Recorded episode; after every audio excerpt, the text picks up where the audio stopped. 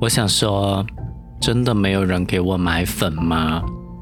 就是我知道，虽然我之前有 complain 过订阅到了七百六、七百六十五，我记得很清楚，就是一直不上不下的感觉，有的时候还会掉粉。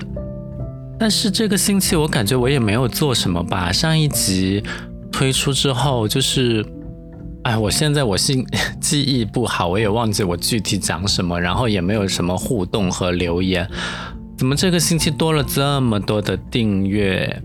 首先非常感谢大家的抬爱，但是我觉得这让我有点惶恐，因为前两次有新增订阅都是，比如说我被小宇宙的编辑推荐上首页，或者诸如此类的。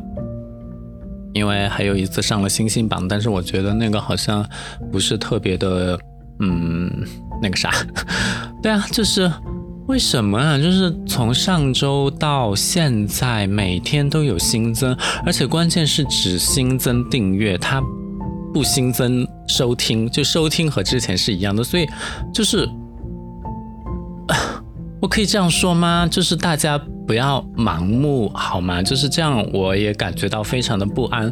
我还是希望大家就是听过了觉得 OK，然后才留下来，而不是出于其他的目的。所以基于此，我把这一次订阅的猛增，而且现在应该一千一百多了吧，我把它归结于是一个暗恋我的人在给我买粉。所以你究竟是谁呢？好好奇啊！但是说回来，如果是真的，嗯，有人在其他地方推荐的话，因为我也搜了小红书，我也搜了豆瓣，我就搜我节目作为关键词，然后发现也没有什么人介绍到啊。然后，嗯，我真的不知道是哪里，呃，还是谁有推荐我吗？然后大家都来关注。如果是这样的话，麻烦 这一次新增订阅的人能不能留言告诉我一下，让我去感谢一下这位大神，在他的帖子平台广播节目中带入了我，阿里嘎多，谢谢。然后说回这个星期呢，就是非常的忙碌，忙到我就是脚不沾地的在那边狂奔。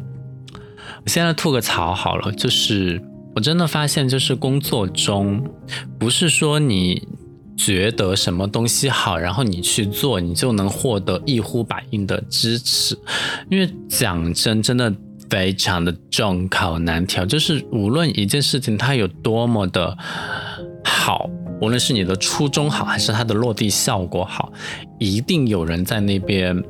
不支持、不配合、冷嘲热讽，然后给你提出诸多为难的事情，这是达不到那种万众一心的效果。好，咱们就是要克服 every 困难，然后把这件事情办成。这个，我觉得就是如果遇到了，你要珍惜这个公司；遇不到的话，也是正常。就是我现在有一个要离职的同事，他现在就一副。摆烂的心态，所有事情就是，比如说我今天我要办一个活动，那当然我的目的就是要把它办好。那中间的任何的过程，包括我在上一集里面提到，比如说和艺人的签约，然后物料的搭建，这些合同的签订，这样那样的，我就一定要去完成，对不对？但是呢，离职同事摆烂就是好，我帮你走流程，但是能不能走到另外说哟。嗯，就是他只是帮你递上去，但是他不管结果。那不管结果的话，我我要你当一个 copy paster 吗？就是我为什么不自己来提交那个流程呢？我既然要提交流程，我肯定是要他走到终点啊，而且是用你可以用到的方式去催批那些领导啊。虽然啊。我觉得也不是说任何领导都喜欢被催了，但是有的时候适当的提醒也是必要的。那就是，哎，之前有几次也是，现在就更明显了，就是他不好意思去催批领导，但是有的时候领导忙起来，真的是你需要去提醒的，而且你只要去提醒了之后，他可以秒批，这对你是有好处的。所以我就非常不理解这样的人，如果你要当一个 copy paster。我觉得你就趁早离职比较好，因为公司不需要这种人啊。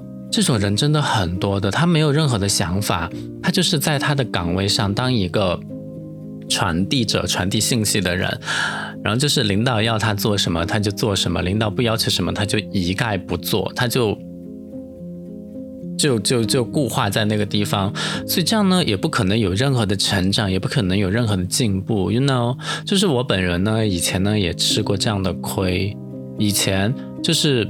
啊，当然可能是因为企业文化的关系，就是没有太多的事情需要你去 lead，然后即使你被 involve 进去，你所要承担的工作量或者面向也比较小。但是我现在跳出那个企业框架之后呢，我觉得我真的是在那边有些许的浪费人生，就是尽管我之前也经常提到了。就是说，为什么要跳出来？以前那种摸鱼摆烂的工作真的是非常的舒服。但是如果说只要你有一颗小小的上进心，你就不应该这样子做。就是，哼，哎，这是人生吧？我觉得你可以有一段时间的，嗯，所谓的懈怠或者干嘛也好，但是。人始终都还是要进步吧。你摆烂到极限，你也会否极泰来，觉得你的人生不应该再这样无糟糟的下去了。所以，其实还是有釜底抽薪的一招，就看你什么时候觉醒。这边呢，就是奉劝某些摆烂的同事，即使你再不喜欢现在的这样子的一个工作环境，你未必到了下一个工作环境就会更好。你不能改变这个环境，你只能改变自己，让自己。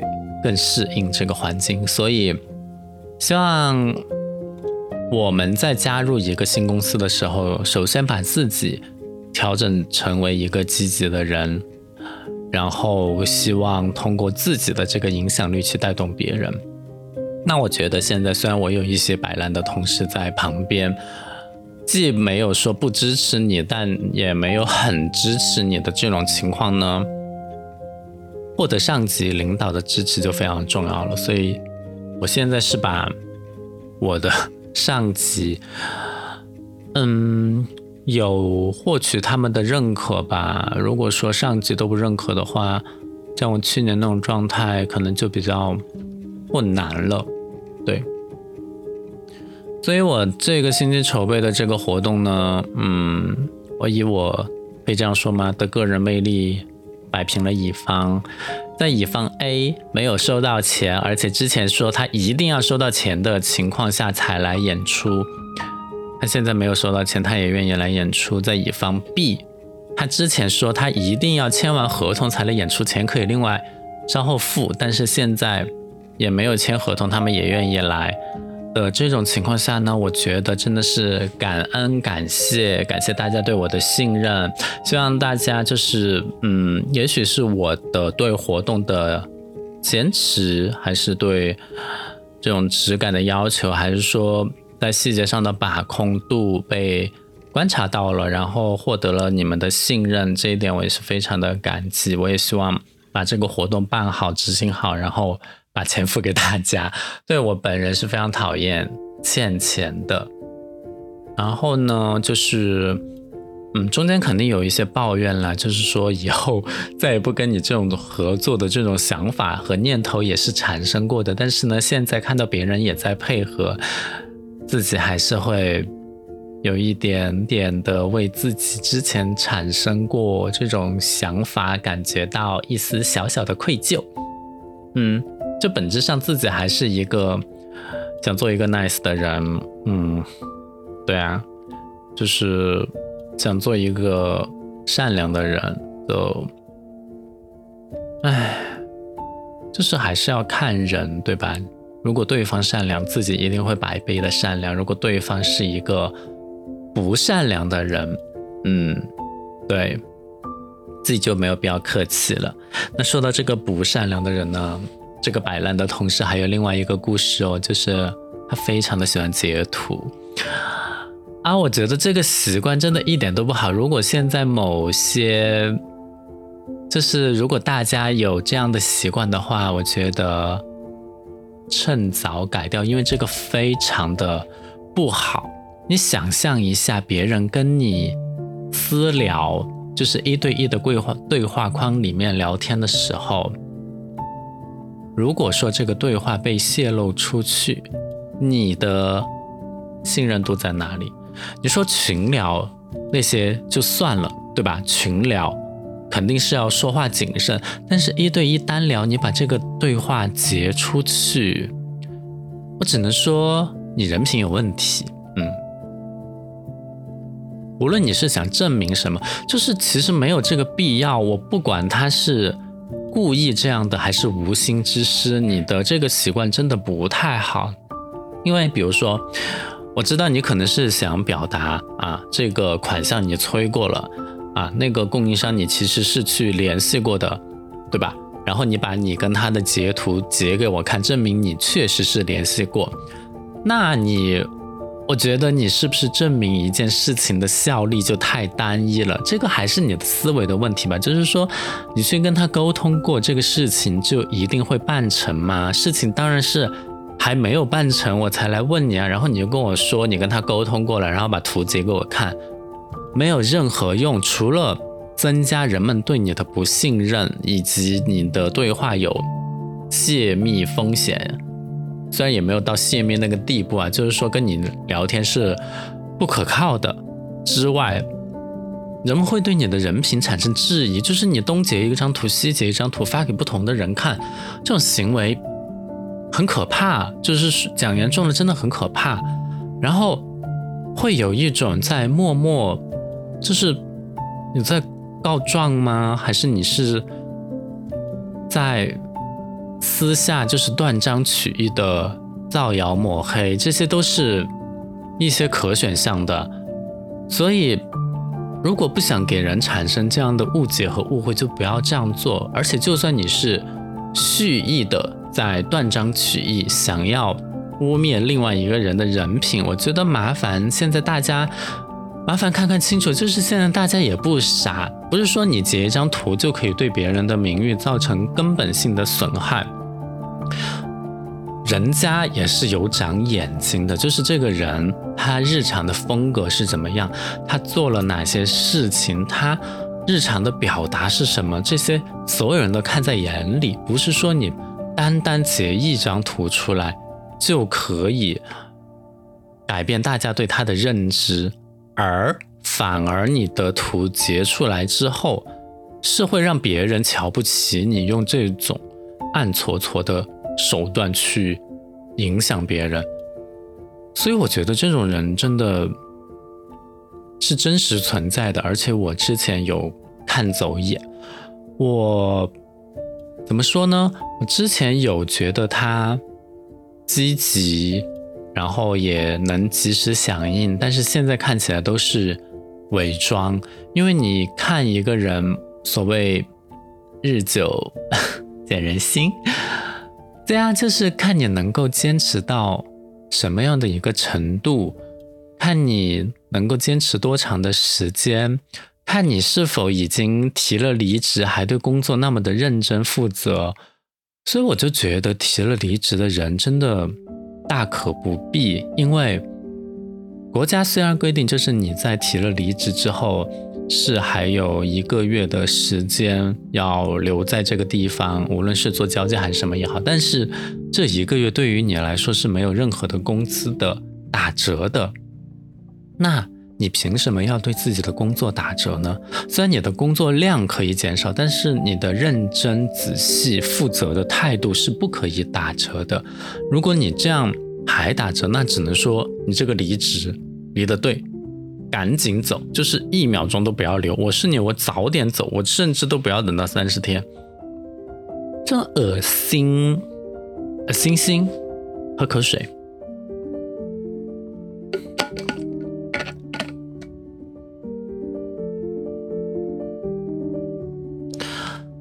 然后回到这个账号本身，本来嘛，我今天呃，今年就是想要做一些新的改变、新的变化什么的。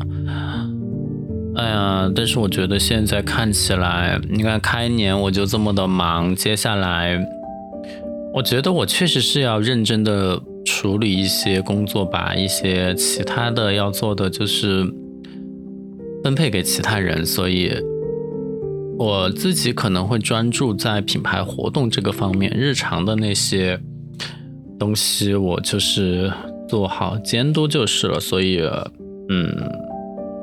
我目前是这样想的，然后呢，就可以认真经营好自己的一些平台。我开始我本来本来是想搞小红书的，就是我觉得小红书还是现在比较主流的，既可以变现又可以吸引人气的一个渠道吧。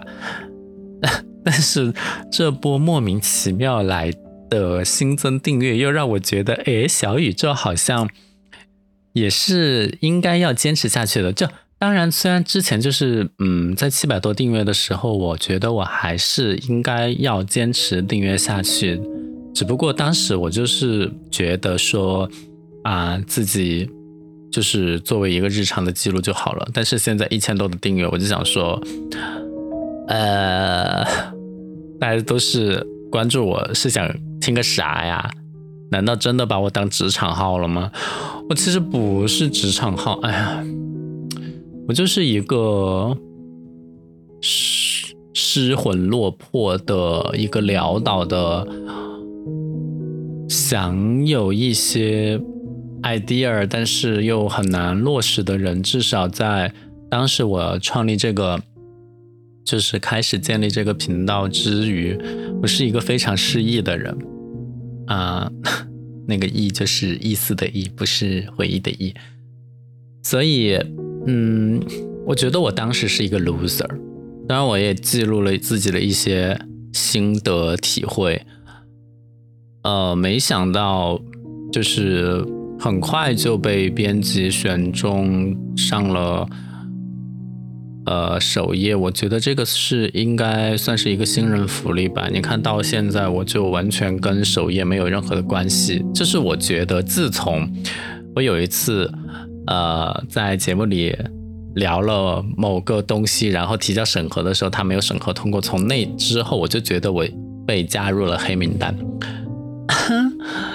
然后就没有获得任何的曝光和那种，就是一个默默的在私下自己耕耘自己的一个，唉，一个小博客。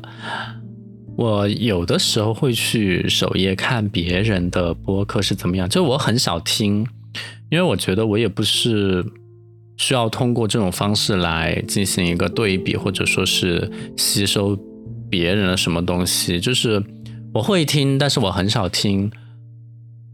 我听了，就是看首页的一些被编辑选中的东西，我就是去研究它。究竟讲了什么内容，然后被编辑选中了。然后那天我点开一个讲恋爱关系的，他每一集节目不多不长，就是十多分钟、二十多分钟，不像我每一次还要坚持做到三十分钟以上。然后我看了之后，我就觉得，哎，为啥别人就是也没有讲很多，然后也只发了几集，订阅数比我经营了半年还多。都达到两千多了，然后我就仔细听听他在讲啥，那我发现他讲的那些确实我也啊有共鸣啦，就是我平时也在思考那些关于恋爱的话题，比如说认识人的概率啊之类的。我高中的时候我就在外库博客上写过了，所以呢，嗯，就是我觉得是运气吧，每个人的 lucky 值是不一样的。但是我后来就是搜索他的名字，发现他是一个微博的百万大博主。哎，我是啥吗？我啥都不是。能有一些人的关注已经非常不错，但是呢，就是你有了一个关注，你就会想要两个关注。你有了一百个关注，你就会想我什么时候突破五百关注？那现在超过一千之后呢，我就在想，啥时候能到一万的订阅啊？那个应该很难吧？至少得真的是有一些内容才可以。你像我这样絮絮叨叨、碎碎念，不太行。所以我就当一个睡眠博主吧，我就是给大家播一些无版权的音乐，like right now，就是 Apple Music 里面找的一个歌单，然后来陪大家睡觉。我在想屁吃啊，我我还是就是认真的吐槽自己的工作好了，好吧，我估计我还可以再聊十分钟。就达到我对一个节目的下限，所以，我可以说，我昨天在亚龙湾的沙滩上遇到了我的一个上级，不是直接管理我的上级，是一个合作的部门的 leader。和另外一个合作的部门的 leader 在逛沙滩，然后他们俩被我撞到了。哇哦！那么今天劲爆的八卦，你想啊，一个周末，一男一女在亚龙湾的沙滩上，Oh my god！但是我不会在。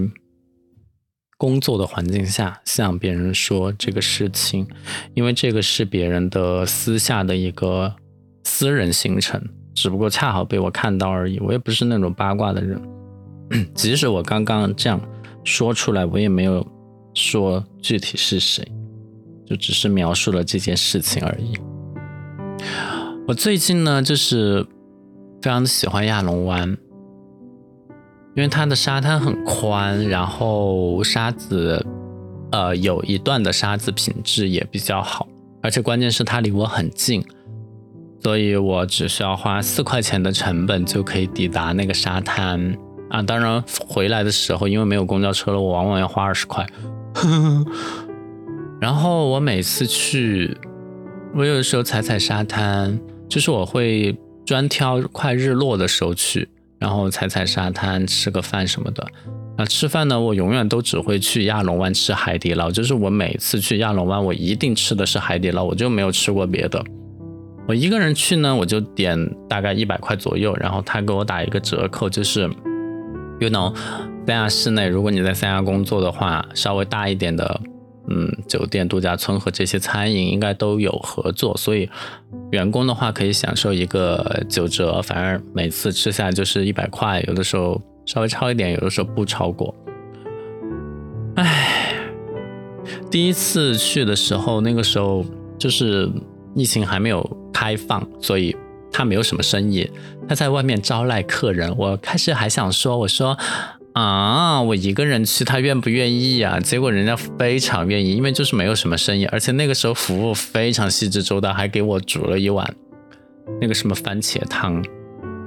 结果现在去不仅要排队，而且要大排特排。昨天是我排的最久的一次，我大概六点钟取了一个号，我快九点，就是八点四十五的时候我才进去吃。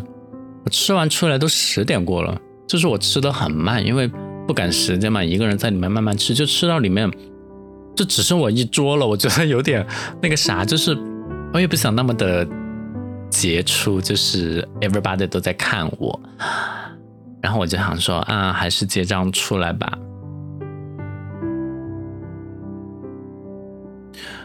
我每次都没有怎么吃完。昨天菜也点多了，点了六个。其实我每次如果自己去的话，点四到五个应该就好了。所以这种浪费也不可取。但是作为一个四四川人，我真的我又特别喜欢吃辣。最近的食堂真的是超级难吃，难吃到爆。我不是说它食物做的不美味，美味是美味，但都不是我爱吃的菜，因为都是这边。啊，比如说什么虾呀，肥那种红烧的特级超级肥的肉啊，这样那样的，我就不是特别的喜欢，我就觉得，嗯，怎么又不是那个川菜呀？所以很希望厨房就是食堂能多做一点川菜，这样我吃着也稍微好一点。但是就是没有，那没有就难吃。我就周末的时候出来开开荤，就吃一下海底捞。虽然昨天也没有吃荤菜，因为荤菜我吃不起。如果点荤菜的话，绝对会超一百。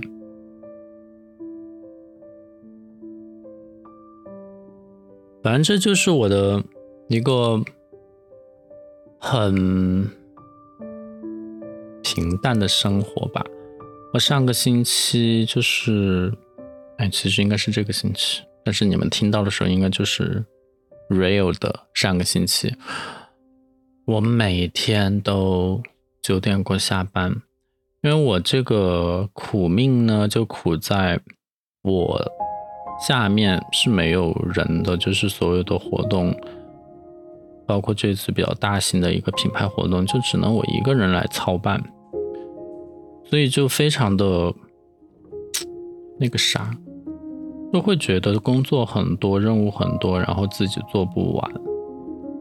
但是你说我一个人，就是时间多一点的话要做，也不是说不能做，就是会工作量比较多一点。你看我的打卡记录，每天都是九点十点过，所以呢就非常的，嗯，我想说，我不是一个喜欢赚钱的人，就是我喜欢花钱，但是作为赚钱呢，我不太，就是会因为这些事情去提一个什么加班申请啊，或者说。要去调个休啊啥的，我觉得这些呢也不是我的风格。但是不喜欢赚钱呢，也就是应该怎么讲，就是成都人的那种，还是喜欢比较休闲，比较不喜欢去争取，不喜欢去计较那些所谓钱不钱的东西吧，就是自己过得舒适就好。虽然我现在忙，但是 因为我一个人可以决定很多事情，所以 maybe 也处在一个算是舒适的范围，所以，哎，所以我觉得也还行，就是不加班，呃，不提加班也 OK，就是我完全的自愿，对吧？自愿。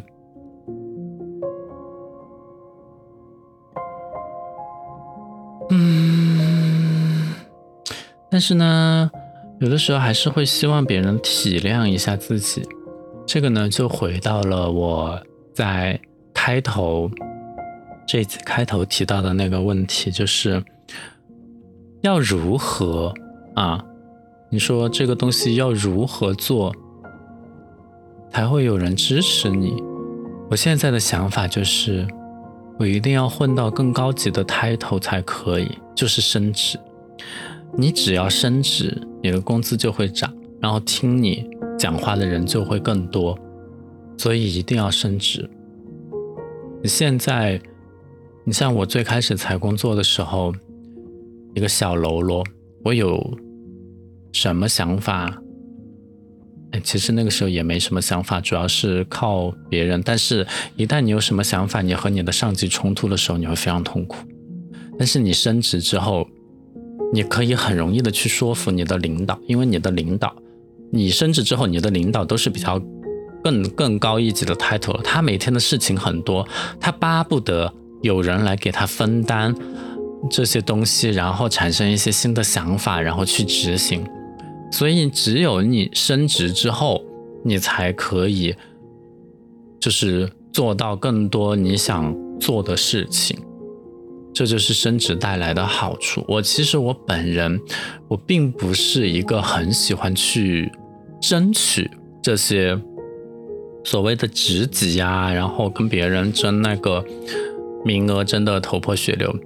但是你不得不说，你升上去之后，哎，好处还真的还挺多。有的时候不一定是工资带来翻天覆地的变化，更多的是你办起事来更加的顺畅。这种这种是比较，谁用谁知道啊，对吧？就是而且像我工作能力这么强的人，我也不喜欢去，哎，说起来这就是我的一个缺点。今今天可能说不完，但是我可以提一下，就是我现在的一个缺点，就是很多事情都是我在亲力亲为。这其实如果说，嗯，你要谈到升职的话，这个可能是有点矛盾的，因为你如果往上面走的话，你就不可能所有的事情都亲力亲为，因为如果你要达到你的这样的一个标准，你就必须要。设立一个规范出来，让别人来达到。所以呢，你就不可能再用亲力亲为的方法去满足到，就是呈现一个结果到自己心中理想的那个标准。但是呢，我觉得这个东西吧，嗯，需要培养。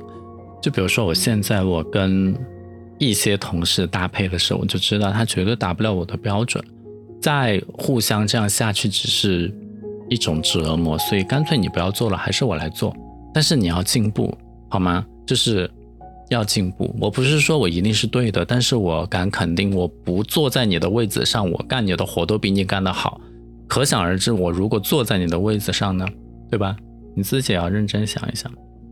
但是我有的时候呢，我也在想自己是不是过于严苛了，所以。这个也是我要改进的地方，所以这个星期唠嗑就唠到这儿吧，我们下个星期再见哦，拜拜。